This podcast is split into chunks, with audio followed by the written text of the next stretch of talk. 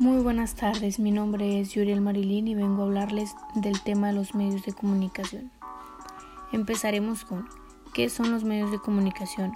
Los medios de comunicación son instrumentos utilizados en la sociedad para informar y comunicar mensajes en versión textual, sonora, visual o audiovisual. Algunas veces son utilizados para comunicar de forma masiva para muchos millones de personas, como es el caso de la televisión o los diarios impresos o digitales y otras para transmitir información a pequeños grupos sociales como el caso de los periódicos locales e institucionales.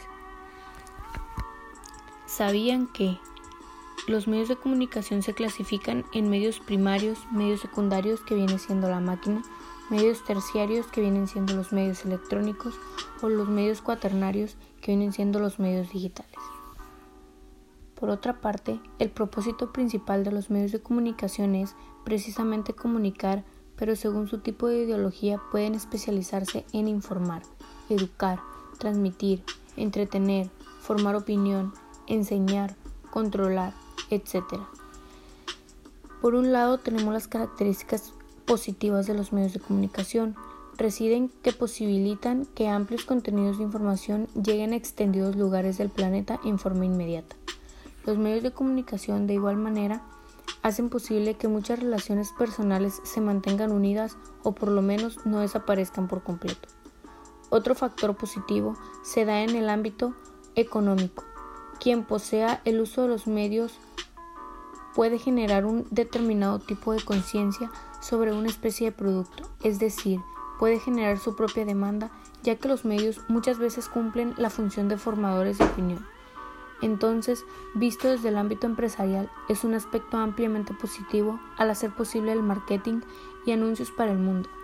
Por otro lado, tenemos las características negativas, que recaen en la manipulación de la información y el uso de las mismas para intereses propios de un grupo específico. En, en muchos casos tiende a formar estereotipos seguidos por muchas personas gracias al alcance que adquiere el mensaje en su difusión, como sucede generalizar grupos o personas.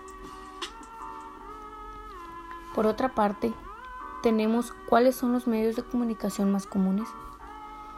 Como en todos los aspectos, o al menos en la mayoría, siempre hay cosas que nos gustan o nos llaman la atención. Más tal es el caso de los medios de comunicación. Entre los más importantes encontramos la televisión, el Internet y las redes sociales. El estudio de Fundación Kaiser puede ser una Observación. Los chicos y adolescentes norteamericanos pasan cada vez más tiempo usando los nuevos medios, computadoras, internet y videojuegos, sin que por ello hayan reducido el tiempo que pasan con los medios tradicionales, televisión, médicos gráficos y música. En su conjunto, la cantidad de tiempo de los chicos que usan los medios supera 6 horas al día, con lo que su influencia sobre la vida de los chicos no se puede ignorar.